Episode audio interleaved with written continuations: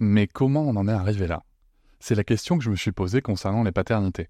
Pour y répondre, je vous propose de découvrir la BD Papa Sapiens, qui raconte l'histoire des pères à travers les âges avec humour et les chouettes dessins de Sévanie. Elle va paraître le 6 juin prochain. Vous pouvez la précommander dès maintenant et avoir un cadeau idéal pour la fête des pères. Alors rendez-vous dans votre librairie préférée ou dans les liens en description de l'épisode ou sur mes réseaux sociaux. Quelqu'un qui a dit que je peux pas jouer aux poupées et après j'ai pleuré. Bienvenue sur Papatriarcat, le podcast qui réfléchit à la parentalité au XXIe siècle pour l'affranchir du modèle patriarcal. Dans cet épisode, je reçois Pila Intika et Elisa Rigoulet. Elles sont notamment autrices de trois livres, Le guide féministe de la grossesse, Filles garçons, même éducation, et 30 discussions pour une éducation antisexiste. Cela fait beaucoup de matière, donc nous avons échangé sur différents sujets, que ce soit bien sûr l'éducation non genrée, le mom shaming, ce que je vais appeler le dad blessing, la culpabilité des mères, la bienveillance des parents entre eux, en fait, sur la parentalité quand on a des valeurs et qu'on veut essayer de les appliquer. Souvent, quand j'échange avec des gens que je connais ou sur les réseaux, on parle d'éducation non genrée et je m'aperçois que cette notion de genre, finalement, elle n'est pas forcément la même pour toutes et tous. C'est quelque chose qui n'est pas aussi diffusé qu'on pourrait le penser quand on est sensibilisé au sujet. Donc ma première question, ça sera de demander, c'est quoi le genre? Je vous souhaite une très bonne écoute. En fait, quand on parle du genre, euh, on parle du fait que c'est les rôles fille-garçon, femme-homme, mère-père, que c'est des constructions sociales qu'on reproduit tous les jours. Et en fait, c'est en interrogeant euh, les stéréotypes nocifs, les, idées reçues, les injonctions qui sont liées au genre, qu'on peut constater en fait qu'elles créent justement de ces, inégalités entre les filles et les garçons et le problème, c'est que euh, finalement, c'est ces inégalités en fait qui limitent euh, leurs possibilités et leur liberté du choix. Et ça, finalement, dès la naissance, en fait, ou même avant. Donc, si je comprends bien, le genre, c'est on, peut naître avec, enfin, on, est fille ou garçon, on est avec un sexe ou potentiellement autre chose. D'ailleurs, il y, a des intersexes, mais finalement, le genre n'a rien à voir avec notre sexe. Non, en fait, effectivement, le genre, c'est une construction sociale. Donc, c'est l'idée qu'en fait, on est biologiquement avec un sexe, mais qu'ensuite, on performe un genre et que ce genre, donc, il est euh, féminin, masculin, neutre, tout ce qu'on veut d'ailleurs, et que effectivement, il est absolument euh, dissocié du sexe biologique. Donc, pour beaucoup de gens, on se construit de manière normative, euh, donc euh, on, se construit de manière genrée et normative par rapport à notre sexe biologique. Donc euh, voilà, mais, mais ce n'est pas du tout une, ni une obligation, ni enfin c'est une norme, mais justement c'est une norme qui, je pense aujourd'hui, est de plus en plus interrogée et le sera de plus en plus. Ouais. Ok. Et quand, quand c'est que ça commence, cette distinction de genre euh, au, niveau de la, parentalité, de la, grossesse et, de la parentalité, quand les enfants arrivent, avant, quand on en parle, comment ça se passe? Bah, Je pense que ça commence déjà euh, dès, la, dès la grossesse, en fait, dès le projet de famille, en fait. C'est qu'on a tous des projections par rapport à ce que c'est d'être une fille, ce que c'est d'être un garçon, ce que c'est d'être une mère ou un père d'une fille ou d'un garçon. Et c'est surtout au moment, si on sait pendant la grossesse qu'on attend une fille ou un garçon, que ça commence réellement. C'est-à-dire qu'on commence à projeter, on va, on va, on va se dire, oh, je vais acheter quel genre de body, de quelle couleur, comment je vais décorer la chambre, qu'est-ce que je vais faire avec, euh, avec mes enfants, euh, enfin, avec mon enfant plus tard, etc. Euh, donc, ça peut déjà commencer là. Après, bien évidemment, c'est bien renforcer ces idées quand le bébé est né, parce qu'en fait, après, le bébé arrive au monde euh, social. Donc, du coup, euh, toutes ces idées euh, sont renforcées par la collectivité, quoi, enfin, par les gens qui sont autour de nous. Et les chercheurs, enfin, eux, ils confirment en fait que c'est déjà à partir de 18 mois que les bébés font la distinction entre, ils ont une, notion de distinction entre les filles et les garçons. C'est des, des, chercheurs qui ont fait des, recherches à la crèche qui ont pu constater justement qu'on ne traite pas les filles et les garçons de la même manière euh, dès tout petit âge, en fait, même bébé, en fait. On leur parle pas de la même manière, on répond pas à leurs besoins de la même manière. Et du, coup, euh, c'est effectivement même dans la parentalité, euh, on a des idées de comportement d'un bébé fille ou d'un bébé garçon qui sont parfois différents. on pense que les garçons sont plus agités ou qu'ils ont besoin plus de leur mère que les filles ou que et ça c'est donc ça commence très très très tôt en fait parce que ces idées on les en fait c'est des idées reçues qu'on reproduit tout le temps dans, dans le parole, dans le langage, dans les enfin dans nos dialogues etc. Donc du coup c'est très c'est difficile de de, se rendre compte à quel point inconsciemment euh, ils, font partie de notre vie quotidienne en fait.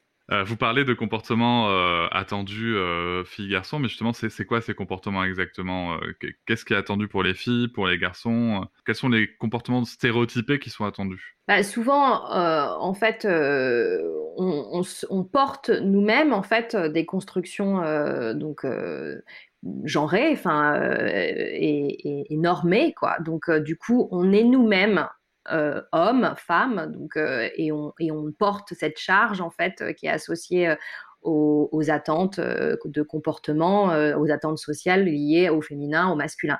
Et donc ces attentes, sans s'en rendre compte, en fait, on les reproduit et on les, on les transfère sur nos enfants, c'est la plupart du temps. Donc on attend d'une petite fille des choses différentes d'un petit garçon et souvent euh, bah, c'est lié à toutes les caractérisations euh, classiques du féminin. Donc euh, le féminin, c'est plutôt quelque chose qui est situé du côté de la sagesse, du calme, de, du langage. On attend, beaucoup plus de capacités langagières de, la part des femmes que, de la part des garçons, de, la manière dont on exprime nos émotions. On attend beaucoup plus de ça d'une fille que d'un garçon. Et le garçon, on est beaucoup plus, on attend beaucoup plus de, choses de l'ordre de la performance euh, physique, euh, mais de la, force, euh, de, formes de courage aussi, voilà, de pas pleurer. Donc, du coup, on, réprime aussi beaucoup l'expression des émotions chez les garçons, alors qu'on l'encourage énormément chez les filles. Et ça, c'est des choses qu'on ne, ce dont parlait Pila sur les études qui sont, qui ont été faites dans les crèches, c'est c'est des choses qu'on voit très très vite. C'est-à-dire qu'alors que même que l'enfant à 18 mois ne, sait pas du tout lui-même s'il est une fille, un garçon euh, ou quoi, mais en fait, on attend déjà de lui ou d'elle des choses euh, différentes. Les adultes projettent sur eux des attentes différentes en fonction de leur sexe. Donc, euh, donc de manière très simple, il y avait un exemple qui disait, par exemple, un petit garçon, s'il veut pas mettre son manteau, en fait, on va lui mettre son manteau on va, euh, on va de toute façon, donc on est dans, un rapport euh, où on va, enfin, on va euh, agir, rentrer dans l'action tout de suite, forcer, ne pas attendre d'explications de pourquoi, de comment, on va mettre le manteau. Dans un rapport physique comme ça, alors que la petite fille, si elle veut pas mettre son manteau, on va attendre d'elle qu'elle explique pourquoi elle veut pas mettre son manteau, qu'elle exprime son mécontentement, son opposition, etc. Donc, donc on, on voit, c'est des exemples très très simple et que sans, aucune intention de c'est beaucoup plus subtil que de dire ah ben les filles elles vont jouer à la cuisine et les garçons ils vont jouer euh, au ballon quoi. C'est ça passe c'est ça qui est important à comprendre c'est que ça passe dans des choses tellement subtiles et tellement euh, invisibles euh, que c'est là que ça se joue en fait pas, pas, pas que dans des choses très très euh, grossières comme euh, les filles, euh, on va leur donner des poupées, les garçons, on va leur donner des ballons, parce qu'en fait, à la crèche, par exemple, c'est beaucoup plus mélangé et beaucoup plus neutre au niveau du genre. Enfin, les jouets sont à disposition des enfants, tous les enfants, etc. Donc, ça passe vraiment dans des, dans des comportements totalement inconscients. Et c'est aussi les, par exemple, quand on parle de, des crises des, enfants de cet âge-là, quand ils ont deux ans ou un truc comme ça, souvent quand on parle des garçons, on parle des colères, euh, comme si c'est, si euh, des émotions justifiées en quelque sorte. Et pour les filles, on parle des caprices. Et ça, c'est quelque chose que les études montrent qu'effectivement, on n'a pas le même comportement. Enfin, mais on n'accepte pas les mêmes choses en fait de la part des filles qu'on accepte de la part des garçons. Et ça, c'est tout à fait lié euh, aux idées reçues liées au genre en fait. Mm on, a tendance de manière générale à, mettre tout ce qui est du côté du masculin, à le mettre du côté de l'action, et donc d'une forme de, positivité, donc de l'action, de, la force de caractère, de, la force physique. Enfin, il y a quelque chose comme ça de très actif, alors que du côté du féminin, on est beaucoup plus dans une forme de passivité. C'est de la tristesse, c'est de la comédie, c'est enfin, c'est toujours des choses qui euh, sont toujours beaucoup plus euh, teintées euh, négativement en fait aussi. Hein. Et c'est ça, en fait, qui est problématique. C'est que, en fait, on, vu qu'on renforce pas par exemple, la verbalisation des émotions chez les garçons, bah, du coup, ils, restent dans ce rôle euh, genré, enfin, dans ces stéréotypes, en fait, de se dire, bah, en fait, je sais pas euh, m'exprimer, en fait, euh, je sais pas m'exprimer mes émotions.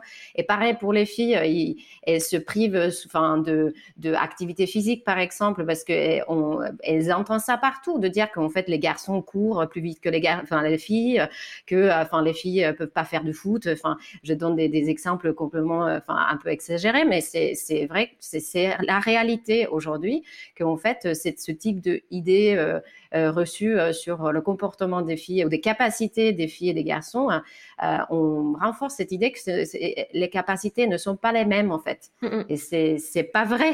Non. Et en fait, là, qu'il faut, là où il faut comprendre le, l'enjeu de la parentalité, c'est qu'en fait, ces petites filles et ces petits garçons, ce sont les futurs pères et mères que nous sommes. et donc, c'est pour ça que aussi, après, dans l'exercice de la parentalité, eh ben, on est, on est aussi ces, ces hommes et ces femmes-là, et que, euh, et que euh, les hommes peuvent, peuvent avoir plus de difficultés à exprimer euh, ce qu'ils ressentent, ou leurs peurs, ou leurs angoisses, alors que nous, on est beaucoup plus dans des, euh, euh, l'expression de tout ça et puis dans le dans l'empathie enfin tout ça en fait euh, ça, ça crée les rôles sociaux de, des hommes et des femmes d'aujourd'hui quoi je peux que confirmer, j'ai moi-même eu, pour citer Hermione Granger, j'ai moi-même eu la capacité émotionnelle d'une petite cuillère pendant euh, beaucoup d'années de ma vie, euh, jusqu'à une thérapie si tu veux, et où je me suis rendu compte qu'en fait, mais il y, a plein d'émotions à vivre, même quand on est un mec, hein, les gars, donc n'hésitez pas, n'ayez pas peur. Mmh.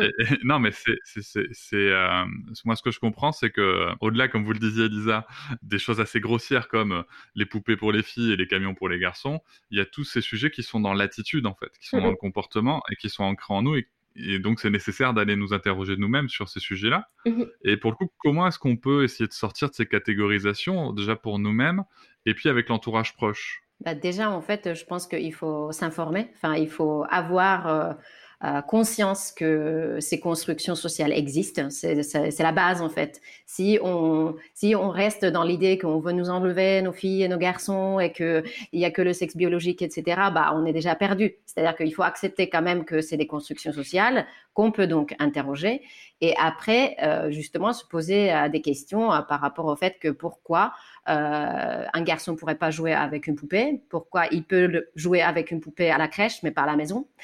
c'est quand même, enfin, pourquoi Et en fait, se dire que questionner en fait des, injonctions qu'on a.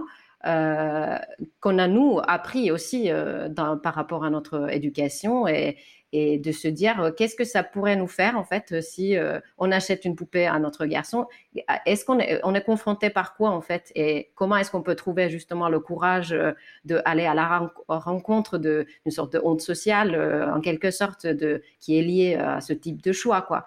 Mais je pense que ce qui est très important, c'est de se dire qu'en fait, le, c'est la liberté du choix de nos enfants qui est important. C'est justement euh, le futur, euh, comme disait Elisa, que en fait, c'est les futures mères et pères et les futures femmes et hommes. Et si on veut changer ces rôles-là euh, plus tard, bah, il faut commencer très tôt. Hein. Il faut commencer à agir dès l'enfance, en fait, et dès, dès, la naissance, parce que on a souvent aussi cette idée qu'en fait, les les différences euh, liées au genre arrivent à l'école et arrivent à la collectivité, mais en fait, ça, il faut, oui, c'est renforcé forcément dans les institutions, ça c'est, évident, mais que nous aussi, on peut jouer un rôle actif euh, dès la naissance pour essayer de déconstruire justement des, stéréotypes qui sont nocifs pour nos enfants et qui limitent euh, leurs possibilités, quoi. En fait, je pense qu'il faut arriver à se dire évidemment que être une fille ou un garçon euh, biologiquement quoi euh, ne dit rien a priori sur la personne. C'est quelque chose qu'il faut se répéter aussi, euh, d'ailleurs, en tant qu'adulte, hein, tous les jours. Mmh dire, c'est pas parce que je suis une femme que, ou c'est pas parce que je suis un homme que. mais mais, mais c'est vrai que je pense que et, essayer d'élever son enfant en, se disant être une fille ou un garçon socialement, euh, enfin biologiquement plutôt, ne dit rien de l'être social qu'il est, quoi, justement. Donc, euh, il peut, et, que, et que, en fait, ce qu'on veut développer chez, chez elle ou chez lui, c'est c'est ses capacités, euh, c'est ses capacités émotionnelles, c'est ses capacités intellectuelles, c'est ses capacités motrices. Enfin, c'est tout en fait qui fera qu'ensuite il pourra faire des choix qui le rendront ou la rendront heureux ou heureuse. Quoi. C'est l'idée de, de se dire qu'une poupée, en fait, par exemple, pour prendre l'exemple de, de base, ça développe l'empathie. C'est tout. C'est, c'est, ça développe pas euh, une qualité féminine, ça développe pas la mère, euh, ça, développe juste l'empathie. C'est l'idée de s'occuper d'un petit être, euh, de lui donner à manger ou de prendre soin. C'est une qualité humaine essentielle. Ce, n'est absolument pas réservé ça, ça, devrait pas être réservé aux femmes ou aux petites filles. Donc, euh, et, c'est pareil pour tout le reste en fait. Donc, euh, c'est juste euh, leur donner la possibilité de le plus de choses possibles, le plus de possibilités, enfin, le plus d'activités possibles ou le plus de jeux possibles ou le plus pour que eux-mêmes fassent les choix qu'ils ont envie de faire. Dans la parentalité, c'est vraiment, c'est une question qu'il faut se poser tout le temps en fait de se dire euh, j'ai une petite fille ou j'ai un petit garçon et de se dire bah je euh, voilà est-ce que je ferais pareil si c'était une petite fille? Est-ce que je lui dirais la même chose? Est-ce que je lui proposerais la même chose? Est-ce que je de toujours mettre ça en perspective? Parce qu'effectivement nous-mêmes on, a on agit on a des réflexes euh, genrés tout le monde interroger ça, c'est un exercice de, tous les jours, quoi, de se dire est-ce que je réagirais pareil si c'était une fille? Moi, j'ai un garçon, mais est-ce que je réagirais pareil si c'était une fille? Est-ce que je lui dirais la même chose? Est-ce que je l'encouragerais de la même manière? Et c'est tout le temps quelque chose qu'il faut nourrir, quoi. Et moi, je pense qu'en fait, ça nécessite aussi quand même une bonne dose de courage. Parce qu'en en fait, quand on va au parc avec un, avec un garçon qui joue avec une poupée, bah, tu sais tout de suite qu'en fait, tu vas, tu, tu, vas avoir des réflexions euh, sexistes, etc. Enfin, c'est, c'est, en fait, il faut se préparer à ça. En fait, il faut euh, avoir des arguments pour, euh, pour défendre l'égalité. Il faut aussi être suffisamment fort et forte pour pour accepter qu'en fait les, les, réflexions sexistes ne vont pas disparaître. C'est c'est justement pour montrer à l'enfant, euh, les enfants nous écoutent aussi, hein, des tout petits âges en fait. Donc euh, du coup, c'est important de verbaliser aussi devant les autres que en fait euh, qu'on peut justement jouer avec une poupée parce que ça développe les qualités de, empathie qui sont bien utiles plus tard dans la parentalité, que tu sois un père ou une mère, et même dans les relations intimes, affectives, etc. Mais en fait, je pense que ce qui est intéressant, c'est aussi, comme disait Elisa, c'est qu'on est effectivement euh, des résultats de l'éducation qu'on a reçue nous.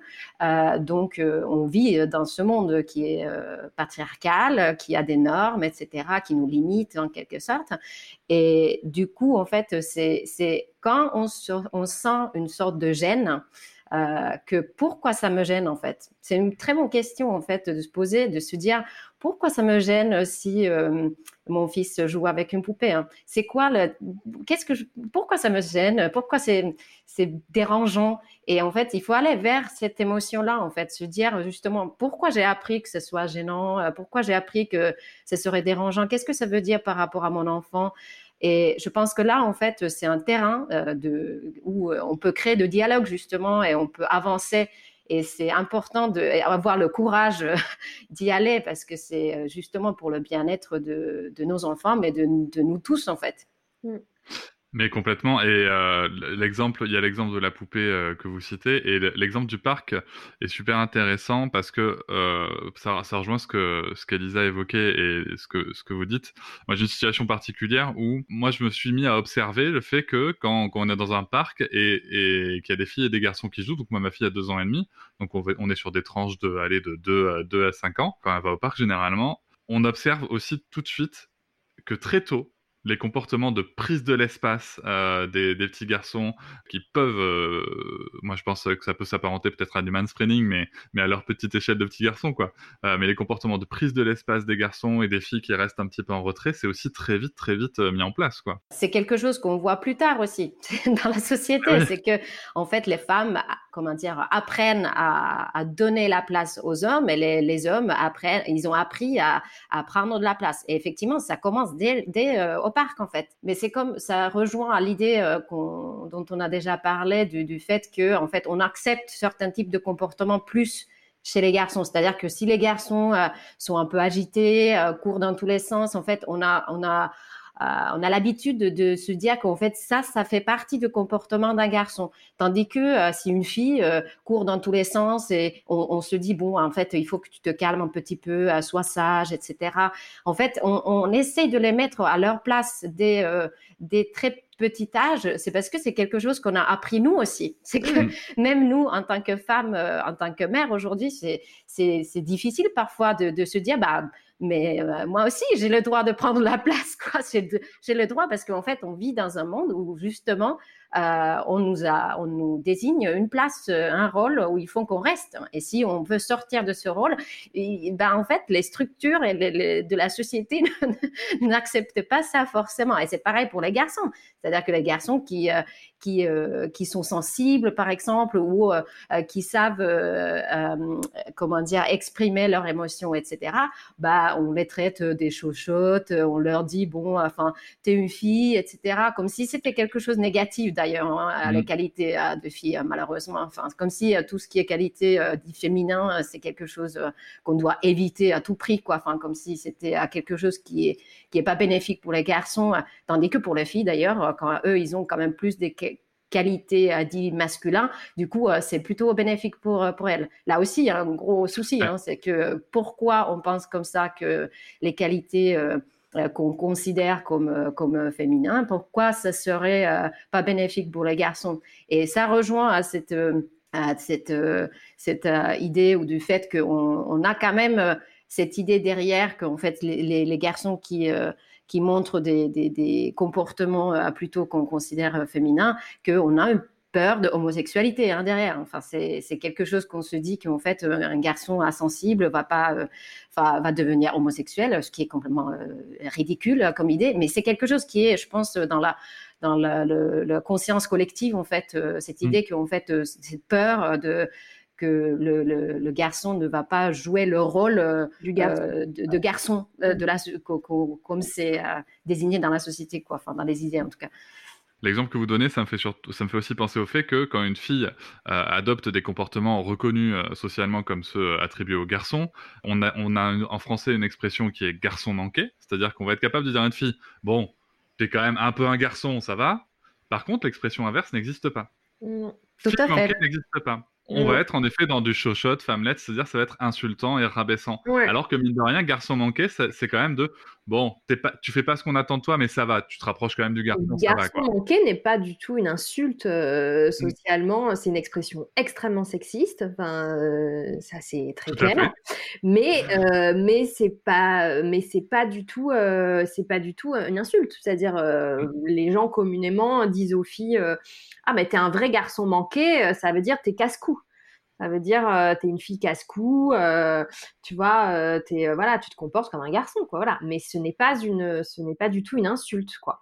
C'est, alors qu'effectivement, comme disait Pila, un garçon qui va se comporter comme une fille, on lui dira pas t'es une fille manquée, ça n'existe pas. Mais, en revanche, on lui dira, voilà, t'es une chochotte, qui, qui, pour le coup sont des, des, des, des propos extrêmement rabaissants, quoi.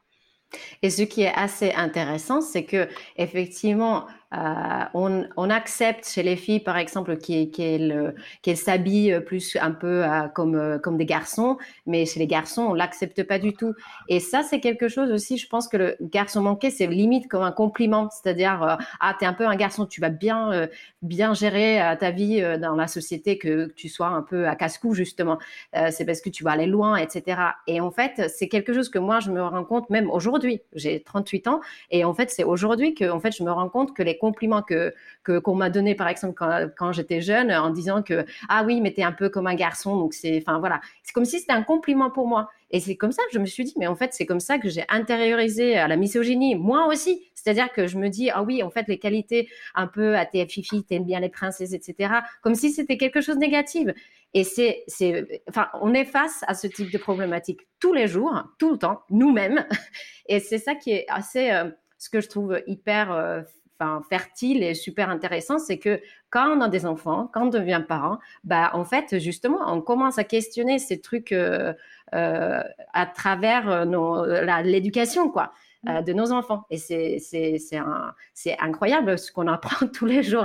Et comme vous, comme vous disiez, Cédric, c'est euh, que, en fait, dès qu'on ouvre cette porte, de, de, de qu'on devient conscient, en fait, de ces constructions, bah, du coup, c'est difficile de le fermer parce qu'on le voit partout. En fait, ça traverse toute la société, le langage, les comportements et, toutes les choses complètement banales de la vie quotidienne, en fait. Et ce que je voulais dire, c'est que quand même, pour que les, les gens qui écoutent ces podcasts, qu'ils n'ont pas peur en fait de nos livres, par exemple, c'est que nous, on voulait toujours euh, euh, on voulait dans nos livres vraiment euh, créer un ton qui est pas du tout jugeant, qui est justement bienveillant, parce que nous, on n'est pas des personnes qui connaissent tous. Enfin, on connaît pas tout sur sur les questions de genre, sur l'éducation, parce que c'est quelque chose, une sorte de parentalité parfaite ou une, mère parfaitement féministe. C'est des notions qui n'existent pas, et que nous, c'était très important justement que on était dans une dans démarche où on pose des questions euh, et qu'on essaie de chercher de l'information, mais à aucun moment on dit qu'en fait, euh, voilà, c'est le chemin à prendre, c'est ce choix qu'il faut euh, prendre, etc., pour arriver à une sorte de parentalité féministe parfaitement, etc., parce que c'est quelque chose qui n'existe pas. C'est parce qu'on est, face à ces problématiques tous les jours et nous aussi, du coup c'est quelque chose qui a déjà été dit dans, dans, ce podcast, c'est le fait que, euh, à, date et à ma connaissance en tout cas, euh, personne n'a de recette magique ou, de, ou, ou miraculeuse pour faire ça. Donc ça, c'est la bonne nouvelle. Après, en France, il faut bien reconnaître qu'on part d'assez loin pour se dire que le simple fait de se poser la question, c'est déjà un grand pas en avant, je trouve. C'est sûr que je pense qu'il n'y a aucun, aucun pays dans le monde qui, euh, qui n'a vraiment la, la, recette miracle euh, pour lutter contre les inégalités de genre euh, chez les enfants, chez les adultes, enfin dans la société. Donc, c'est ça passe évidemment par, par, par, par, la loi beaucoup hein, aussi, ça passe par des changements de loi, par bah, alors, en France, le sujet, c'est les congés, euh, les congés paternité euh, en ce moment, mais ça passe par, par tout un système de, de lois qui permet quand même de réguler, euh, enfin, de faire, de, d'équilibrer. Hein, mais, mais ça passe, je pense, essentiellement par aussi par l'éducation. Et, et, là, nous, c'est ce qu'on essaie de, de mettre en avant dans notre travail, c'est de dire qu'en fait, ces constructions-là, elles se, elles se, elles peuvent essayer de, on peut essayer de les bouger en, éduquant, euh, en prenant conscience euh, de, des propres rôles que nous-mêmes on joue, quoi, et, euh, et en éduquant nos enfants, en essayant de les interroger. Et c'est vrai que je crois que la, parentalité nous met vraiment face à nos propres, à nos propres constructions genrées, à nous, et à nos propres limites, quoi, dans la manière dont on se comporte, dans la manière dont on se construit, dans la manière dont on est en couple avec nos amis, dans le travail, enfin, tout ça est, réinterrogé, quoi, je trouve euh, vachement dans l'expérience dans de, de, la parentalité, quoi. Donc c'est un, une interrogation que qu'il faut déjà voilà avoir conscience de ça, euh, s'interroger là-dessus, se poser des questions se demander pourquoi on, agit comme si avec nos, filles ou nos garçons et, nous-mêmes pourquoi on agit comme ça en tant que femme, en tant que mère ou en tant qu'homme, en tant que père. C'est déjà un travail énorme et nous c'est ce qu'on encourage parce que après euh, le, secret euh, de qu'est-ce qu'il faut faire et comment euh, changer les choses, etc. C'est une interrogation ouverte quoi que qu'il faut continuer à, à travailler quoi. Euh, oui, complètement. Alors, vous donnez des pistes quand même, et des pistes euh, plutôt sympas, euh, à mon sens, dans, votre livre. donc, je conseille à tout le monde de lire. Et il y en a notamment une sur le langage et les expressions qu'on peut, qu'on peut utiliser. Donc, on a déjà parlé de garçons manqués, mais il y en a d'autres, comme Fais pas ta princesse, T'as tes règles ou quoi? À chaque fois, nous vous proposez des, comment dire, des alternatives mais aussi, c'est ce que j'apprécie particulièrement, une piste de réflexion, comme par exemple Fais pas ta princesse, ça serait arrête de faire ta délicate, donnerait au masculin fais pas ton prince. Et on s'aperçoit que ça n'existe pas dans, la langue française. Et donc j'apprécie particulièrement ça parce que ça vient, vous, vous, cherchez à faire interroger les gens. Et, euh, c'est pour c'est ce qui fait que j'aime énormément ce livre parce que il y a, y a c'est pas euh, c'est pas comment dire une liste de décrets de choses à faire et à ne pas faire. C'est vraiment une interrogation, une introspection que vous, vous amenez à chez, chez les gens et même, euh, même dans les expressions les plus communes qu'on peut entendre, tout simplement le fait qu'à la place de dire oh putain, qui est une, insulte sexiste, on peut dire tout simplement oh merde. parce qu'on dit tous des gros mots, c'est bon les parents, on va, on va pas faire ah semblant. on est d'accord. à choisir, plutôt dire oh merde, parce que putain, ça reste une insulte sexiste. Et dans les autres contenus, euh, une question qui est vraiment aussi qui. J'aime beaucoup la réponse que vous apportez dans votre livre, mais je préfère euh, vous la reposer, vous poser la question ici. Euh, comment est-ce qu'on peut gérer les activités, notamment les lectures? Je sais que moi, par exemple, ma fille. Alors ma fille, on a différents niveaux aussi parce que ma, ma, ma fille est métisse. Donc on cherche aussi à lui retrouver des représentations de, de, petites filles racisées, des choses comme ça. donc nous, on filtre beaucoup, mais, mais mais elle a aussi une vie collective, elle a aussi des grands-parents, des oncles des, des, des, choses qui traînent, et des documents, des jouets et des livres qui traînent euh, comme ça quand, quand, quand, elle va chez eux ou des fois qui rentrent dans la maison. Euh, comment est-ce qu'on peut gérer justement ces contenus très stéréotypés?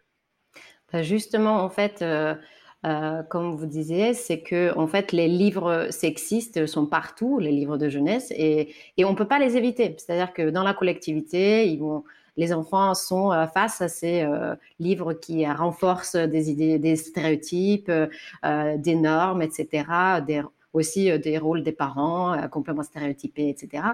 Mais en fait, je pense qu'en fait, ce qui est important de comprendre, c'est qu'il ne faut pas avoir peur de ces livres-là parce que on peut les lire d'une autre manière, c'est-à-dire qu'on peut faire une lecture critique.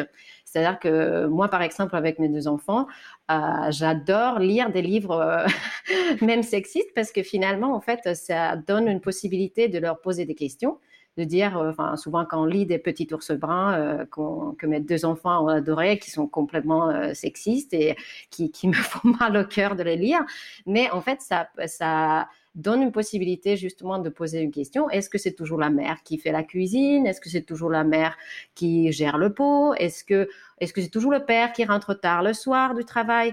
Euh, Tout ce genre de choses en fait. Et, du coup, ça, ça crée une, une, dynamique un peu différente. Et je pense que à côté des livres euh, antisexistes euh, qui existent heureusement aujourd'hui pour où la représentation des filles euh, et des garçons euh, et, des, mères et des pères euh, de ces rôles-là sont beaucoup plus vastes. Donc à côté de tous ces livres-là, nous on encourage vraiment de faire une lecture critique de, des livres qui, qui, ont des messages sexistes. Parce que je pense qu'en fait, les, enfants, ils ont une capacité aussi de réflexion assez assez incroyable. Et je pense que ça crée aussi des très bonnes discussions avec les enfants euh, pour dire, mais pourquoi en fait le rose, ce serait que pour les filles? Qu'est-ce que tu en penses, toi? Et voilà. Hmm. De toute façon, de manière générale, c'est pas possible d'interdire des livres. C'est même, euh, c'est même assez euh, dangereux. Ouais, c'est pas le but du tout. Malvenu et dangereux. Donc, euh, donc du coup, l'idée d'avoir une bibliothèque sélective avec euh, que des que des ouvrages féministes ou c'est très dogmatique au final. Enfin, c'est très dangereux et ça correspond pas du tout à ce qu'on a envie d'enseigner à nos enfants. En fait, c'est beaucoup plus beaucoup plus intelligent pour eux. Je pense, comme le disait Pila, de, de leur de leur apprendre aussi de leur inculquer la manière dont on peut avoir un regard critique euh, sur les choses et donc une lecture critique, quoi, que eux-mêmes après ils puissent être autonomes dans la lecture le jour venu et lire eux-mêmes des choses et se dire tiens euh, là dans ce livre euh, bah en fait la maman elle fait tout mais moi ça se passe pas comme ça chez moi il y a plein de et, et que eux-mêmes ils puissent ensuite développer un sens critique de quand ils voient des choses euh, sexistes ou normées ou, euh, et, et, les interroger euh, après dans l'autonomie quoi. Enfin mais c'est vrai que c'est super intéressant. Enfin moi il n'y a pas longtemps aussi mon fils il m'a ramené de l'école un petit loup Moi, je connaissais pas les petits loups, mais alors, enfin, j'ai été servie, quoi. J'ai eu un petit loup, petit loup va chez le médecin. Enfin, c'était, il y avait tout. Il y avait vraiment la totalité. Donc, c'est la maîtresse. Petit loup est malade à l'école, donc c'est la maîtresse, évidemment. La maîtresse appelle la mère. La mère vient tout de suite parce qu'elle ne travaille pas. Euh, elle prend le petit loup, elle l'emmène chez le médecin. Le médecin est un homme vieux, un vieux sage, barbu, qui le soigne. Et euh, petit loup est soigné et à la fin c'est le père qui rentre du travail et qui vient voir petit loup et qui font ils font des blagues tous les deux euh, parce que petit loup lui raconte le médicament magique que le médecin lui a donné quoi. Me suis dit, ah là, il y a vraiment la totale. Enfin, tu vois, j'avais rarement vu un truc qui regroupait tous les éléments. Mais c'est super intéressant parce que du coup, on l'a lu, on a vachement discuté. Mais euh, voilà, et lui, lui en plus, euh, la, pédiatre que nous on va voir, c'est une femme. Donc tout de suite, il m'a dit, mais moi, euh, mon médecin, c'est une femme. Je dis, bah, bien sûr, oui, parce qu'il y a plein de femmes. Enfin, ça existe aussi. voilà. Et du coup, eux-mêmes, on n'a même pas besoin de parler parce que eux-mêmes, dans la réalité, ils voient que ça se passe pas comme ça. Enfin, de toute façon, je pense qu'en 2021. Enfin voilà, il y a, plein de médecins femmes, euh, il y a plein de maîtres d'école, euh, il y a plein de papas qui font à manger. Enfin voilà, et donc du coup d'eux-mêmes en fait, euh, c'est juste intéressant d'en parler avec eux. Mais, mais eux-mêmes, ils ont déjà une idée que ces représentations-là, elles, sont un peu caricaturales quoi.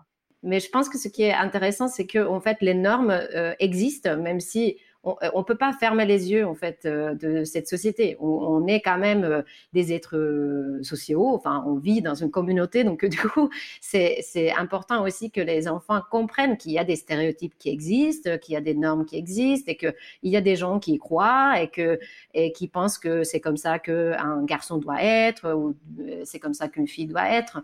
Et c'est pas dangereux en soi. Hein. C'est juste qu'en fait je pense qu'après il faut il faut pas laisser ça là. C'est-à-dire qu'il faut mmh. après avoir une discussion, de, leur poser des questions pour que les enfants retrouvent les réponses eux-mêmes aussi, parce que comme euh, vous avez dit euh, tous les deux, quoi, que en fait finalement c'est les enfants qui, ont cette, euh, cette, réflexion déjà que en fait non, en fait mon médecin c'est pas un homme, quoi, et que moi j'ai un maître à l'école par exemple ou des trucs comme ça enfin, ce qui est compliqué, c'est aussi la, prise de conscience, au-delà de, c'est la prise de conscience de l'importance euh, du sujet aussi, parce que c'est vrai que le sujet euh, du genre, comme on disait au début, des constructions euh, sociales, etc., c'est déjà il y a on ne sait pas toujours ce que c'est le genre, on ne sait pas toujours euh, c'est que la différence entre le genre et le sexe biologique, on sait pas.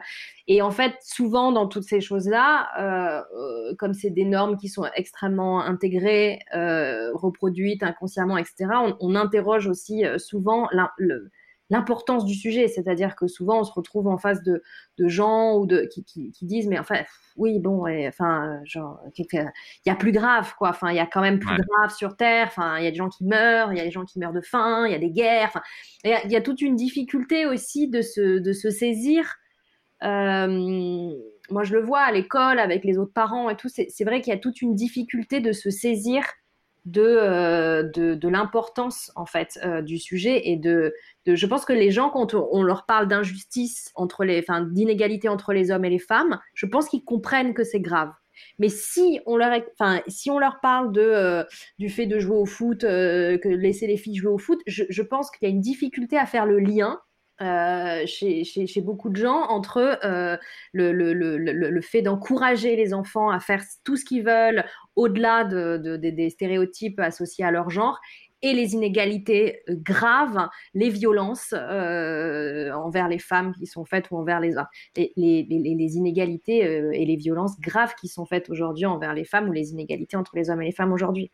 Il y a une difficulté à faire le lien entre ces deux sujets alors que c'est complètement lié. Enfin, c'est euh, oui. Le, le, le, la ligne. Enfin, le, si on veut changer des choses, voilà, comme le disait Pila, il faut commencer par là. Ça passe par euh, les filles doivent avoir le droit de jouer au foot et les garçons de faire de la danse classique. C'est comme ça que qu'on pourra essayer de, de changer euh, les choses sur, sur les inégalités entre les hommes et les femmes. Oui, et c'est ce qu'on dit aussi dans notre livre, c'est qu'on parle des, des inégalités des salaires, par exemple. Euh, c'est que en fait, je pense qu'il y a beaucoup de gens qui, sont d'accord euh, avec nous que en fait ça devrait pas être le cas, mais en fait qui ne font pas justement le lien que c'est lié par exemple au, congé, au, moment quand on devient parent, que en fait ça commence là en fait et qu'on justifie justement euh, l'inégalité salariale souvent à cause de congé maternité plus longue que le congé paternité, quoi. Et mm. c'est comme ça qu'en fait, finalement, ça crée une énorme, enfin, il y a un énorme clivage, en fait, qui mm. se crée, mais en fait, on le, on le prend comme donné, comme si c'était juste, c'est juste comme ça, en fait. I'm Sandra, and I'm just the professional your small business was looking for. But you didn't hire me because you didn't use LinkedIn jobs. LinkedIn has professionals you can't find anywhere else, including those who aren't actively looking for a new job, but might be open to the perfect role like me. In a given month, over 70% of LinkedIn users don't visit other leading job sites. So if you're not looking on LinkedIn, you'll miss out on great candidates like Sandra. Start hiring professionals like a professional. Post your free job on linkedin.com/achieve today.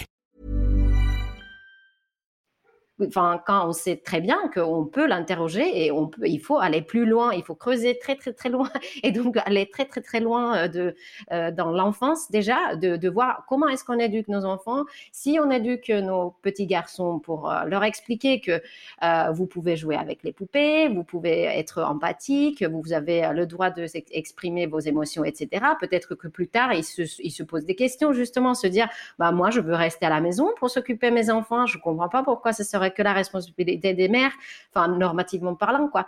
Et du coup, en fait, c'est effectivement, enfin, dans le livre, on essaye justement de créer ce lien entre les problématiques de, des inégalités entre les femmes et les hommes d'aujourd'hui. On essaie de montrer que, en fait, c'est finalement la source est déjà dans l'éducation euh, inégale euh, euh, de, l'enfance. Mais complètement. Et ça me fait penser à, quelque chose que j'ai vu sur les réseaux il y a, il quelques temps où, euh, où on voit une, euh, un enfant qui joue avec, avec un poupon, qui s'occupe de lui, et, et une personne, bon, c'est une scène jouée, hein, mais, une- mais qui est malheureusement très, ré- très réaliste, je trouve, et, euh, et, et une mère qui vient interroger l'autre mère et qui lui dit, mais t'as pas peur que qu'ils deviennent, euh, enfin, tu vois, qu'à force ils deviennent, euh, et la première mère qui lui répond, que, bah, qu'ils deviennent quoi, un bon père peut-être? Mm. donc bien entendu, j'ai- j'aime beaucoup cet exemple parce que tout le monde sait que la, la personne qui vient interroger sous-entend euh, de l'homosexualité alors que ça n'a rien à voir. Mmh, rien que- à voir. Mmh. Et que, et que très sincèrement, pour l'avoir vécu, j'aurais bien aimé que je m'occupe d'un poupon quand j'étais plus petit. ça m'aurait peut-être euh, fait moins galérer aujourd'hui. Ouais. Euh, et, et vous avez beaucoup évoqué l'école. Et justement, c'est une des questions que je vais vous poser, c'est comment est-ce qu'on gère ce sujet euh, quand, quand l'enfant, donc on, on arrive à 3 ans et on a fait le choix d'une instruction à l'école. Euh, co- comment ça se passe à l'école? Parce qu'on peut rencontrer euh, des choses euh, assez impressionnantes. Un cas d'ailleurs, moi j'ai eu le cas juste à côté de chez moi, de l'exemple que vous avez cité, Elisa, où on a expliqué à une petite fille qu'elle ne pourrait pas jouer au ballon parce que c'était pour les garçons dans la cour de récré. Bah, ça, c'est dramatique, hein. C'est, grave comme exemple, en fait, parce que là, effectivement, on est dans la limitation euh, de, de, la liberté euh, d'une personne, quoi. Enfin, c'est, enfin, ça, c'est interdit. Il faudrait pas faire ça. Mais ça, c'est effectivement encore euh, lié aux constructions euh, sociales des rôles qu'on, donne aux filles et aux garçons. Après, ça, ça peut être, il peut y avoir des, des, des, exemples extrêmement graves comme ça. Après, ça peut être aussi des exemples extrêmement banal, quoi, enfin qu'on considère extrêmement, enfin très an- anodin et donc du coup pas très important. Euh, mais en fait, euh, l'idée c'est que euh, je pense qu'il il faut pas avoir peur d'aller discuter, par exemple, avec le maître ou avec la maîtresse pour euh, expliquer, expliquer ce qui s'est passé, pour, euh, pour euh, essayer de comprendre est-ce qu'ils ont, euh, l'équipe ou le personnel de la petite enfance, est-ce qu'ils ont eu une formation euh, par rapport à ces questions-là, euh, est-ce qu'ils veulent en discuter, est-ce que pour leur, enfin, parce que c'est quand même quelque chose que je sais pas si ça fait, je crois que ça ne fait pas, en tout cas systématiquement partie de la formation euh, du personnel de la petite enfance, malheureusement. Mais du coup, nous, en tant que parents, on peut justement aller euh, activement euh, parler avec, euh, avec le personnel. Et moi, par exemple, j'ai un exemple un peu pareil à, vous raconter, c'est que mon fils, mon fils, il a 6 ans, il est en CP et en fait, un jour, tout d'un coup, il voulait plus utiliser les feutres roses parce que quelqu'un lui avait dit à l'école qu'en fait, le, le feutre rose, c'est le rose, donc c'est que pour les filles. Et je me suis dit, mais c'est quand même incroyable, on va lui priver de dessiner avec un feutre rose, c'est n'importe quoi. Et du coup, finalement, en fait, euh, on a réuni euh, les deux autres euh, garçons euh, qui ont eu cette discussion avec mon fils et avec les parents. Et en fait, on a eu une discussion pour expliquer que les couleurs n'ont pas de genre, que les couleurs appartiennent à tout le monde et qu'on a le droit d'utiliser toutes les couleurs possibles, etc. C'est des messages extrêmement simples, euh, mais qui comptent finalement beaucoup, je pense, pour les enfants, mais aussi euh, pour, les, pour le personnel de l'école. C'est que, en fait, c'est des souvent, en fait, je pense qu'on se dit, ah, ça va être trop compliqué, euh, les, les, maîtresses, les maîtres, ils ont autre chose à faire, euh, c'est trop compliqué. Enfin, ils ont beaucoup d'enjeux et on n'est pas en train de nier ça. Hein. on comprend très bien qu'il y a beaucoup, beaucoup, beaucoup de pression et beaucoup, beaucoup, beaucoup de problématiques différentes à, à, l'école. Mais en fait, c'est des messages qu'on peut passer très facilement. C'est-à-dire que s'il y a eu ce type de scène que une fille ne peut pas jouer au foot, bah, il faut enfin, il faut avoir une vraie discussion ouverte euh, avec les, enfants pour leur expliquer que, en fait, ce n'est pas vrai. Les filles ont des capacités aussi. Enfin, qu'est-ce qu'on a besoin, en fait, pour jouer au foot Deux jambes et, une volonté, quoi. Enfin, en vrai.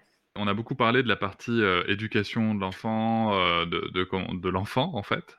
je voudrais maintenant qu'on passe sur une partie où on, se parlerait peut-être un petit peu plus des parents, et notamment comment est-ce qu'on peut, dès le projet bébé, aborder ces sujets-là dans le couple, parce que force est de constater que c'est quand même plus facile euh, quand ça a été discuté avant qu'une fois que l'enfant est là.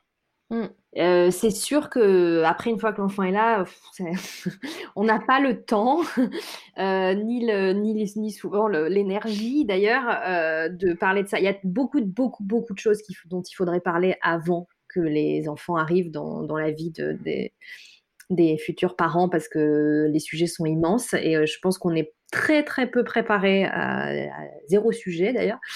Mais euh, pour rester sur, euh, sur la question du genre, c'est vrai que c'est vrai que ce, serait, ce serait super si on arrivait avec euh, son ou sa partenaire à interroger déjà euh, les attentes qu'on a par rapport au genre, euh, les désirs, parce qu'il y a beaucoup de parents qui désirent avoir une fille ou un garçon ou qui ont des préférences, beaucoup, c'est très fréquent et que déjà, déjà dans cette préférence, il y a quelque chose qui est dit. parce que si tu préfères avoir une fille ou un garçon, c'est que tu imagines des choses euh, que tu pourras faire ou que, tu, que, que ton enfant pourra être euh, si c'est une fille et pas si c'est un garçon. Donc, tu as déjà, tu nourris déjà des constructions genrées. Et ça, c'est le cas de beaucoup de parents. C'est extrêmement euh, humain d'avoir des, préférences de genre. C'est beaucoup de parents se disent, ah, moi, je préfère une fille ou un garçon. Donc, c'est, ça passe déjà par là, parce que déjà dans cette préférence, il faudrait déjà l'interroger en se disant pourquoi je préfère ça? Qu'est-ce que je vois? Qu'est-ce que je projette dans l'idée d'avoir une fille plus qu'un garçon ou l'inverse? Euh, Est-ce que c'est ma relation? Est-ce que c'est ce, ce que je vais pouvoir faire avec lui ou elle? Est-ce que est-ce que c'est euh, qu'est-ce, qu'est-ce que c'est ces projections et est-ce qu'elles sont valables? Donc tout ça, on pourrait l'interroger pour soi-même dans le couple euh, et se dire euh, qu'est-ce qu'on attend d'un enfant, qu'est-ce qu'on, est-ce qu'on a des, attentes euh, genrées, puis dans le matériel qu'on achète, la manière dont on s'équipe, la manière dont on va préparer la chambre de son futur enfant, il y a déjà tout ça. Hein. Une fois qu'on sait si c'est une fille ou un garçon, clairement, on ne, on n'achète pas les mêmes choses, on prépare pas la chambre de la même manière, on n'achète pas les mêmes vêtements. Donc c'est, c'est le point de départ de, tout le reste, évidemment. et, ça, c'est vrai que euh, je pense que on en parle, on en parle très peu. Enfin, c'est difficile de mettre ça sur la table, et parce que je pense aussi que l'enfant est un tel révélateur euh, ensuite des inégalités de genre, que euh, on n'a pas tout en tête avant. On a l'impression que ça va. D'ailleurs, souvent, on a l'impression que on est super équilibré dans son couple, on est très très, on est très féministe, on a un partenaire très féministe et que tout va. Puis après, on a un enfant et on se dit ouais, non, en fait, c'est pas, exactement ça.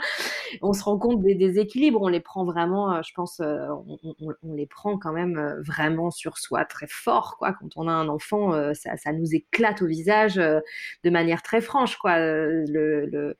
Bah, ce qu'on appelle la charge mentale, mais euh, voilà, le, les déséquilibres qu'il peut y avoir aussi euh, au sein du couple, dans les répartitions, euh, la construction de notre propre, de notre propre personne, de notre propre être social en tant que femme, en tant qu'homme, en tant que mère, en tant que père. Tout ça, c'est des choses qu'on prend très violemment dans la gueule, si je peux dire. Et du coup, c'est vrai que euh, c'est un peu tard de les interroger parce qu'après, tu n'as plus vraiment le temps, mais c'est difficile avant d'en prendre conscience pleinement aussi. Donc, il y a un jeu, euh, y a un jeu d'équilibre euh, qui, est, qui, est, compliqué. C'est pour ça que s'informer, lire, s'informer sur tout ça, c'est hyper important parce que ça permet d'avoir des clés nous, nous justement, c'est ce qu'on essaie de faire aussi dans nos livres, c'est de donner des clés pour euh, les futurs parents hein, euh, aussi dans le premier livre qu'on a fait sur la grossesse. C'est vraiment l'idée de préparer à ces questions-là avant parce qu'elles existent déjà et que du coup, s'y préparer avant, c'est aussi une manière d'en parler avant et, euh, d'y faire face mieux. Euh, mais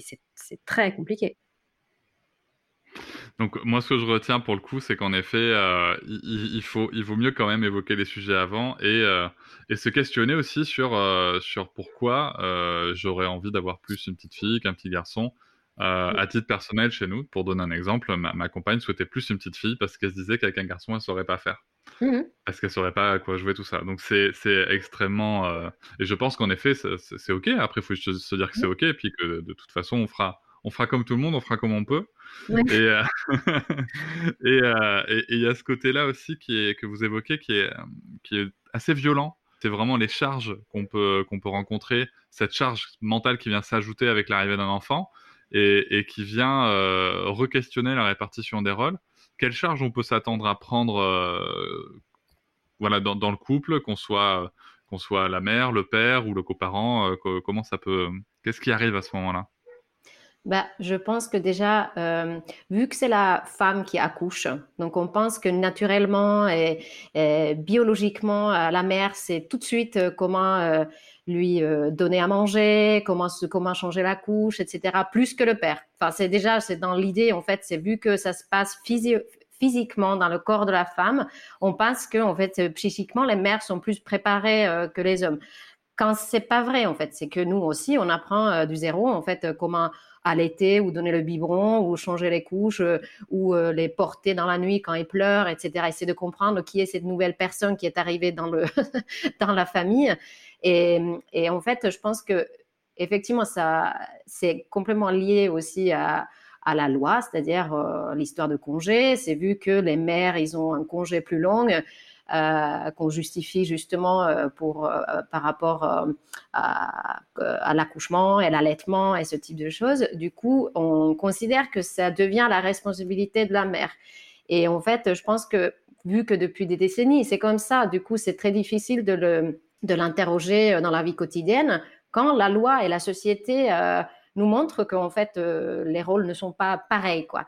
Et, du coup, par exemple, effectivement, par exemple, si on choisit une option de l'allaitement, par exemple, du coup, effectivement, c'est la mère qui prend quand même la plus grande responsabilité de, de nourrir son enfant. Euh, mais ça ne veut pas dire que le partenaire ou la partenaire ne pourrait pas être là. C'est-à-dire que je pense qu'il faut aussi euh, euh, activement essayer de voir et avoir le dialogue, en fait, déjà, de se dire est-ce que tu te sens bien dans ton rôle, dans ta responsabilité? Est-ce que tu voudrais que je fasse plus? Qu'est-ce que je peux faire euh, pour être là plus, etc. Par exemple, l'allaitement, euh, oui, ça se passe dans, dans le, contact physique avec, entre la mère et le bébé, mais le partenaire est complètement euh, capable de changer la couche derrière ou, aller chercher le bébé du lit ou le, coucher dans le lit après ou un truc comme ça pour que la mère puisse se reposer après.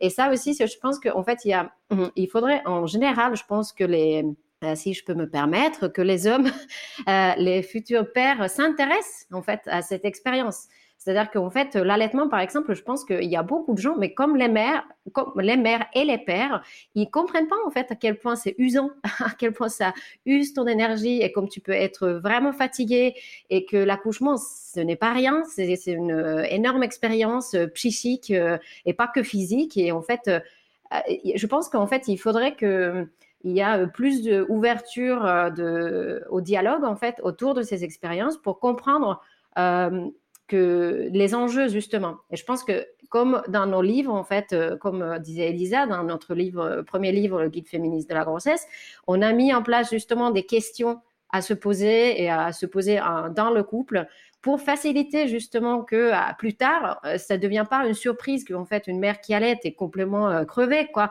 ou que on peut on peut créer une, on peut avoir une dépression après, etc. Que ça ne soit pas des surprises, en fait, c'est des possibilités qui peuvent arriver et qu'on n'est pas forcément euh, obligé de, comment dire, rejoindre à cette idée que l'accouchement et, devenir mère ou devenir père, c'est que du bonheur. Parce qu'en en fait, on peut aussi avoir euh, des, émotions négatives, euh, on peut être complètement, enfin, on est très fatigué, hein, qui crée aussi des idées sombre par rapport à la parentalité. ça devient compliqué. On peut se questionner, on peut regretter parfois. Enfin, c'est une expérience extrêmement complexe. Et plus on a l'information pour les deux parents, plus je pense que ça, ça sera plus facile de faire répartir des tâches aussi. Hein. Mmh.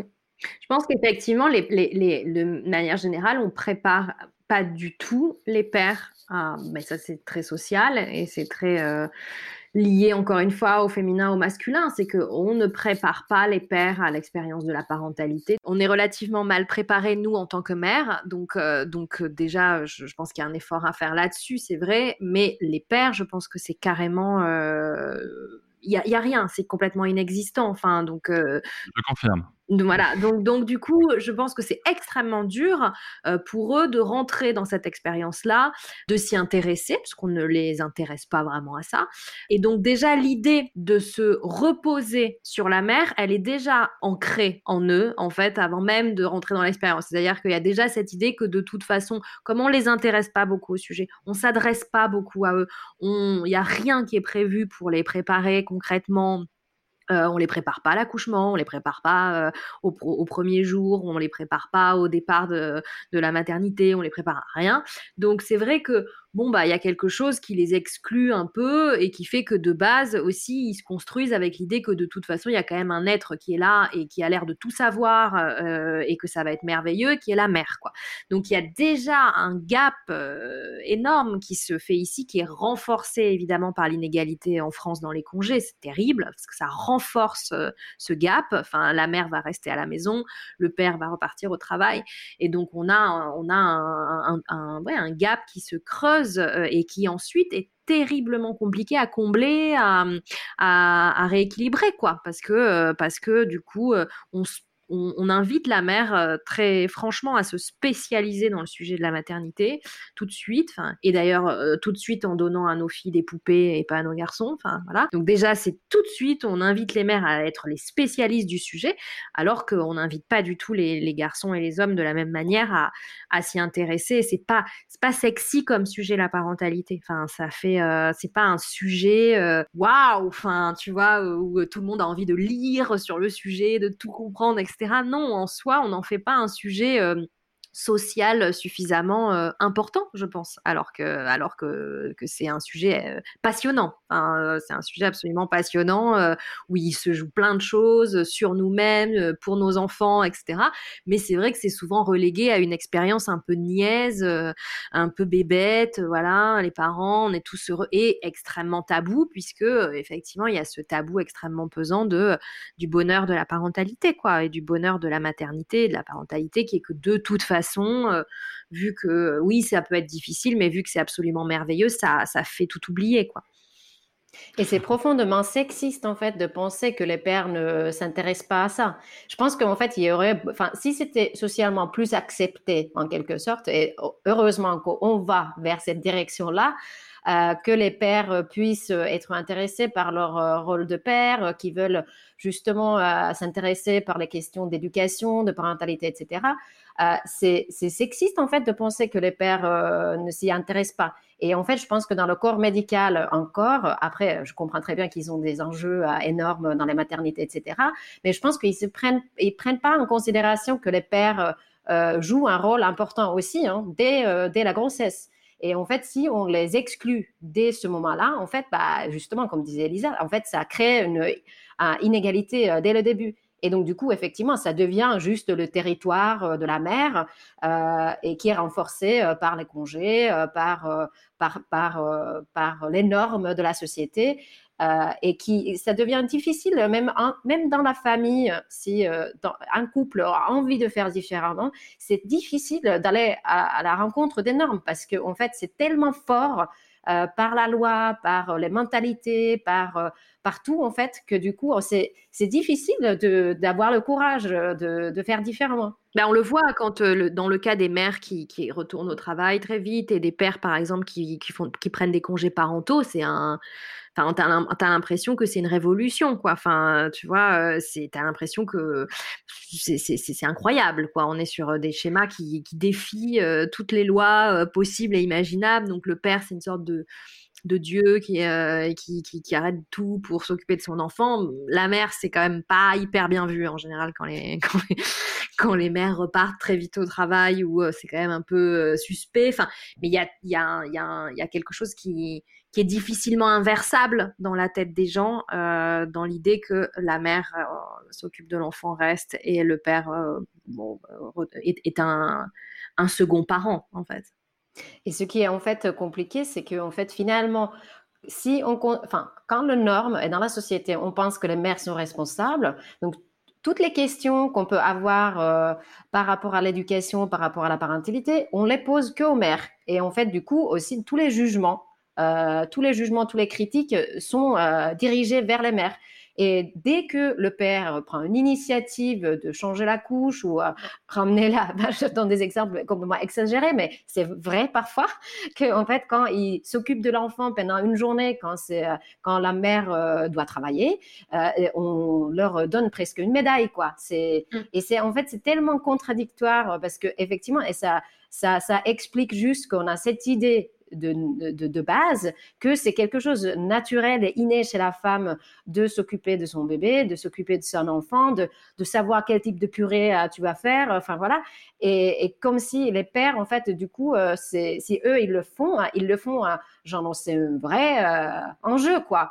Et, c'est drôle parce que après, je pense que s'il y avait plus d'équilibre entre les mères et les pères par rapport à tout ça, je pense qu'en fait, il y aurait moins de, de, dépression déjà chez les mères, je pense qu'il y aurait moins de, comment dire, des, des expériences euh, euh, sombre de la maternité parce que je pense que effectivement les mères sont souvent laissées assez seules en fait avec euh, cette expérience.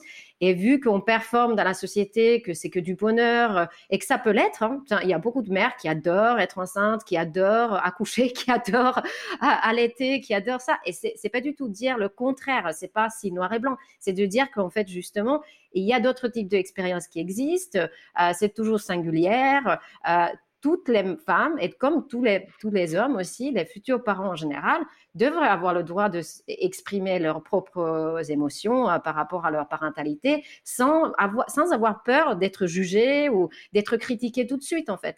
Et parce que nous, comme on, l'a déjà dit, mais je le dis encore une fois, que euh, une sorte de notion de bonne mère ou bonne père ou, parentalité parfaite, ça n'existe pas.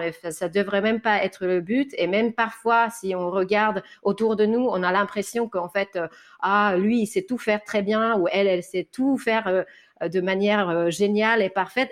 En fait, je pense qu'on n'est pas dans l'intimité en fait de, des gens. On peut pas savoir en fait parce qu'on performe nous aussi euh, cette idée que ouais tout va bien, euh, je suis pas du tout fatiguée, même si je suis crevée. en fait, je sais juste pas comment le dire parce que j'ai peur qu'on va me juger si je dis qu'en fait je suis au bout du rouleau et en fait je sais plus quoi faire avec mon bébé quoi.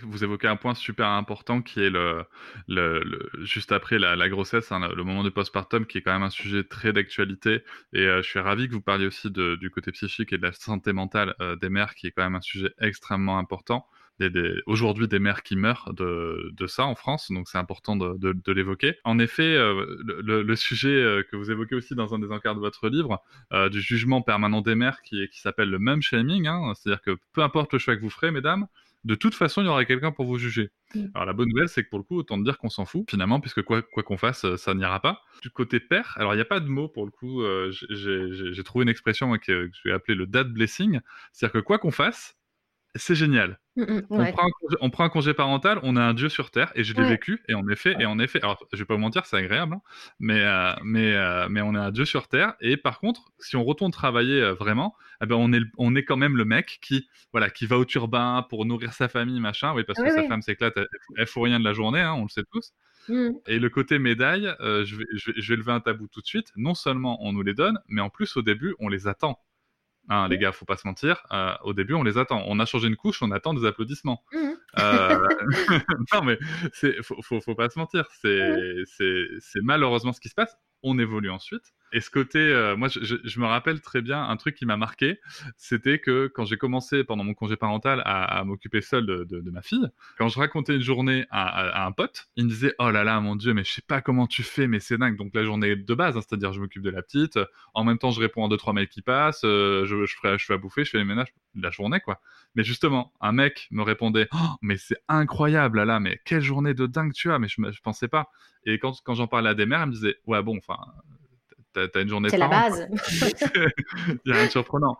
Et pour, pour revenir à ce que vous disiez sur le, le, ce que vous appelez dans votre livre le fléau du tout va bien, euh, je trouve que ça, c'est vraiment un point aussi que vous évoquez qui est extrêmement important. Parce que, euh, ouais, des fois tout va bien, et puis des fois tout va mal. Et puis des fois, ça va changer plusieurs fois en une minute, en une heure, en une journée. Et, on... et, et j'ai vraiment le sentiment que la parentalité, c'est ce que c'est vraiment ces montagnes russes, quoi. On peut passer d'un état à l'autre en, en, un claquement de doigts. Mmh. Bah, je crois qu'il faut, enfin, il faut, bah, il y a, deux sujets différents. Il y a vraiment le, il y a le postpartum hein, qui est, euh, un sujet euh, grave, enfin, euh, dont on pense on va parler de plus en plus aujourd'hui c'est très bien. Et je, regardais, enfin, on, en parle dans notre livre. Je relisais ce matin le, texte justement qu'on a écrit là-dessus. Enfin, et on, on, parle aussi de, bah, la, dépression des mères et je pense que c'est un sujet qu'on va de plus en plus euh, et c'est super important parce que je pense que ça concerne beaucoup beaucoup de femmes et ça concerne aussi des hommes. Euh, et, on en parle très très peu mais là, on, commence à, voir vraiment le sujet comme un vrai problème social et, enfin, et ça, ça, ça, ça, va prendre de plus en plus d'ampleur et c'est super. Et puis après, il y, a le, il y a quelque chose qui est, qui est un sujet lié, mais qui est un peu différent, mais qui, qui, qui relève de la même acceptation en fait de la complexité de cette expérience-là, qui est qu'il y a une ambivalence dans le fait d'avoir un enfant qui est, je, crois, permanente. Y a une ambivalence entre euh, le fait de, de l'aimer euh, plus que tout et d'avoir envie de, de l'étrangler parfois euh, de, de ou qu'il disparaisse quoi. Enfin il y a une ambivalence entre le fait d'adorer cette expérience et parfois de la regretter euh, et de se dire franchement je franchement la vie sans enfant c'était quand même pas mal.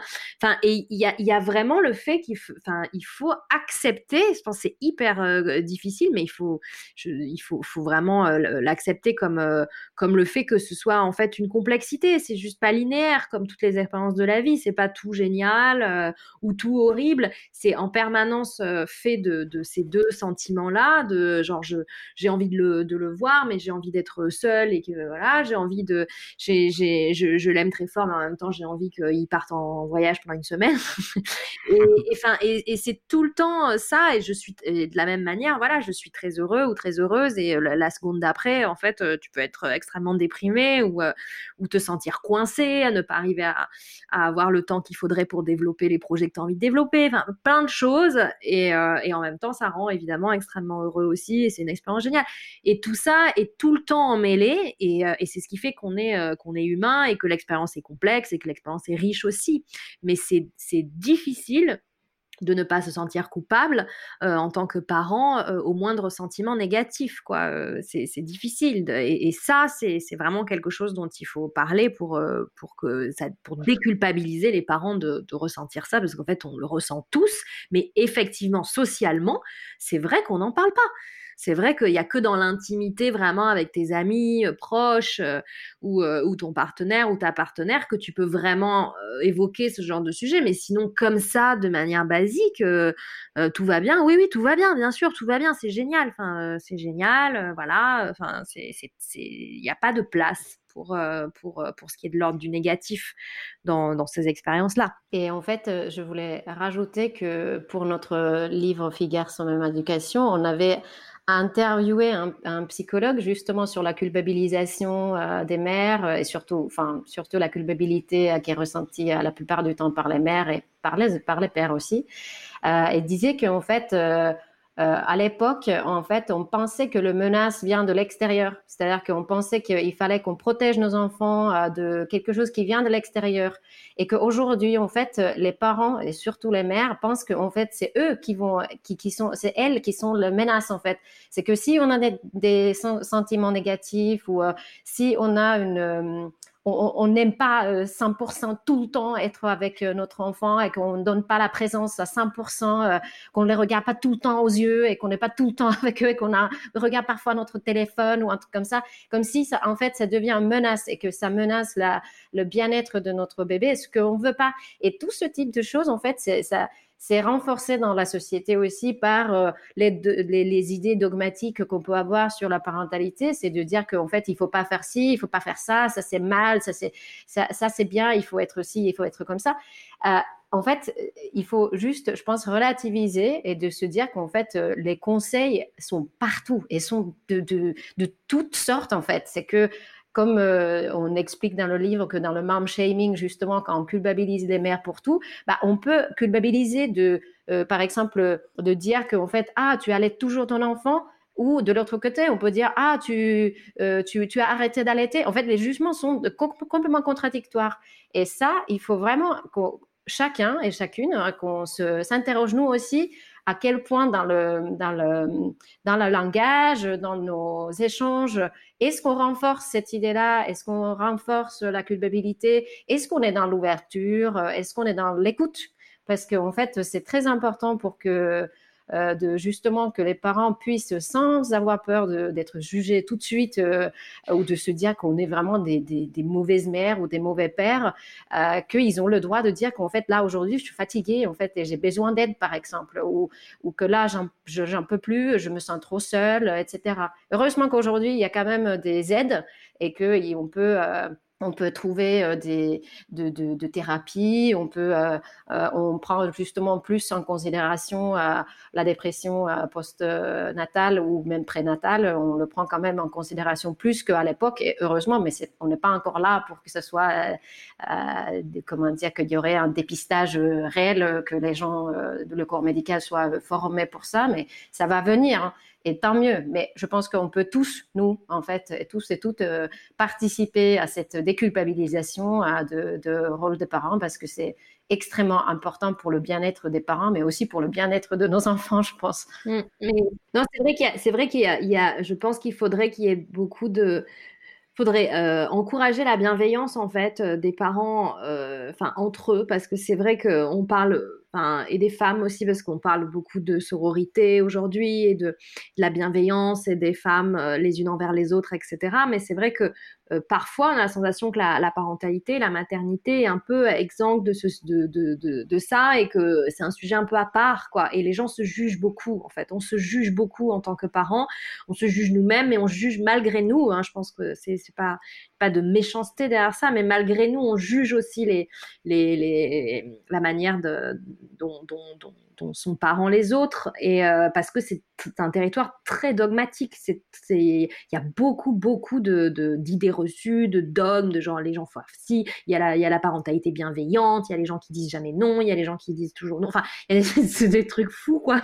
Il y a des, des, des, vraiment des dogmes, quoi, de, de, la manière dont on exerce sa parentalité, qui sont d'ailleurs toutes euh, différentes ou euh, parfois même contradictoires, mais du coup, ça ça, ça, je pense, ça crispe beaucoup euh, et c'est tous ces guides de quoi faire, comment le faire, que dire, enfin, qui, qui en fait, euh, je pense, angoisse aussi parfois et, et, et, font qu'on a la tendance à se, se toiser, se regarder et se juger là où en fait on devrait vachement s'entraider en fait hein, et, en, parler, se donner des conseils, se, tu vois, se, réconforter et, euh, et, euh, essayer de, ouais, d'avancer, de, euh, d'être bienveillants les uns envers les autres. Tous les parents, en fait, on fait tous, comme vous l'avez dit au départ, on fait tous comme on peut. Quoi. on fait tous comme on peut. Et on, est, on est... peut, avec tous nos propres limites, nos, nos, nos, voilà, nos différences. Nos, et, et c'est important, je pense, de s'entraider là-dedans. Ouais. Et de toute façon, en plus, c'est quelque chose qui a été rappelé dans le, dans le rapport des 1000 premiers jours euh, de l'enfant euh, fourni au gouvernement en septembre. Euh, un des points qui revient le plus dans, dans, dans la partie enquête, c'est justement l'isolement euh, des mères, à commencer par les mères, et des parents ensuite. Et, et quand on connaît notre espèce, ben en fait, c'est simple, on n'est juste pas fait pour ça. Donc, euh, en effet, euh, ne pas s'isoler, ça permet déjà, un, de pouvoir souffler potentiellement, passer la main, mais aussi, si, on, si, on, si on est regroupé avec des gens avec, où il y a une certaine honnêteté, on va dire, de communication, on va vite se rendre compte qu'on galère comme les autres, en fait. c'est tout, et que, et que c'est OK. On va arriver au bout de, de, de, cet entretien. avant de finir, je voudrais juste parler du fait que vous sortez un nouveau livre au mois de mars. Est-ce que vous pouvez nous en parler un peu sans trop spoiler, sans voilà, qu'on soit un petit peu dans, dans l'attente, un petit teasing? C'est un, un, livre qui qui, s'appelle 30 euh, discussions pour une éducation antisexiste euh, et qui euh, est un livre de, qui rassemble des conversations fictives qui, que nous avons écrites, qui partent d'expériences que nous avons vécues ou d'expériences qu'on nous a racontées ou que, de choses que nous avons entendues. mais qui sont réécrites, donc, donc plutôt fictionnelles, et, et qui parle en fait de la manière dont on peut euh, répondre euh, aux injonctions euh, sexistes concernant l'éducation de, nos enfants, parce que c'est, on en parlait au début, mais c'est quelque chose dont on nous a beaucoup parlé, c'est-à-dire une fois qu'on parle beaucoup de la prise de conscience, mais une fois qu'on a pris conscience de tous ces fondements, de toutes ces constructions sociales et des, des, fondements théoriques en fait du genre, qu'est-ce qu'on fait? Qu'est-ce qu'on fait euh, au quotidien euh, dans les situations euh, banales de la vie Comment on répond à des remarques sexistes Comment on répond à nos enfants quand ils nous nous disent par exemple qu'ils veulent qu'ils peuvent plus dessiner avec un, feutre rose parce que c'est pour les filles. Enfin des, des, choses qui se passent tous les jours en fait et, et comment comment y répondre. Donc c'est quelque chose qu'on a on a tenté de faire en mise en situation réelle en écrivant des, des conversations qu'on peut avoir du coup avec nos enfants, euh, nos conjoints, nos conjointes, euh, nos, amis, nos familles, euh, même des gens qu'on ne connaît pas au parc ou à l'école auprès de, par exemple, avec le personnel qui s'occupe de la petite enfance, les instituteurs, les institutrices. Oui, et notre idée, c'était aussi d'encourager des gens, des parents, d'en parler activement c'est-à-dire euh, de comment prendre, comment commencer à parler de euh, l'éducation égalitaire, euh, de, des, des, des, enjeux, des inégalités dans la, dans la petite enfance, etc. Parce que c'est parfois aussi, euh, on, enfin, on voulait montrer qu'en fait, on ne doit pas non plus toujours attendre le remarque sexiste pour lancer une discussion autour de ce sujet-là. C'est qu'on peut aussi activement, dans, la vie quotidienne, de, de, de, de, créer de dialogue autour de ça, en fait, avant que justement euh, de, se mettre dans un débat tout de suite. En fait, c'est c'est très important et je pense que si euh, on prend des, si on comprend et on devient conscient justement euh, de, de, ces enjeux et de ces constructions, constructions sociales qu'on peut déconstruire et qu'on peut interroger, etc. Je pense que c'est un, sujet passionnant et en fait ça devient un peu le sujet dont on a envie aussi de parler avec tout le monde mais effectivement, tout le monde, n'est pas forcément réceptif. Et c'est ça aussi qu'on voulait montrer dans ce livre, c'est que euh, comment argumenter en fait pour euh, l'égalité dans les situations où on est face à une personne, par exemple, qui n'y croit pas, par exemple.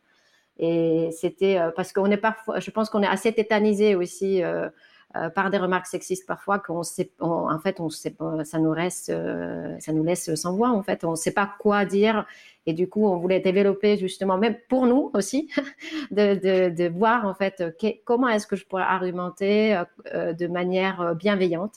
Pourquoi c'est important de ne pas dire quelque chose de celui-là, par exemple. Il me tarde de le lire. Merci beaucoup, Elisa et, et Pila. Merci à vous. Merci à toi. Bonne journée. À bientôt. Bonne journée. à bientôt. Je vous remercie de m'avoir écouté. Je vous invite à vous abonner et nous pouvons aussi nous retrouver sur Facebook, Instagram et sur le blog papatriarca.fr. À bientôt.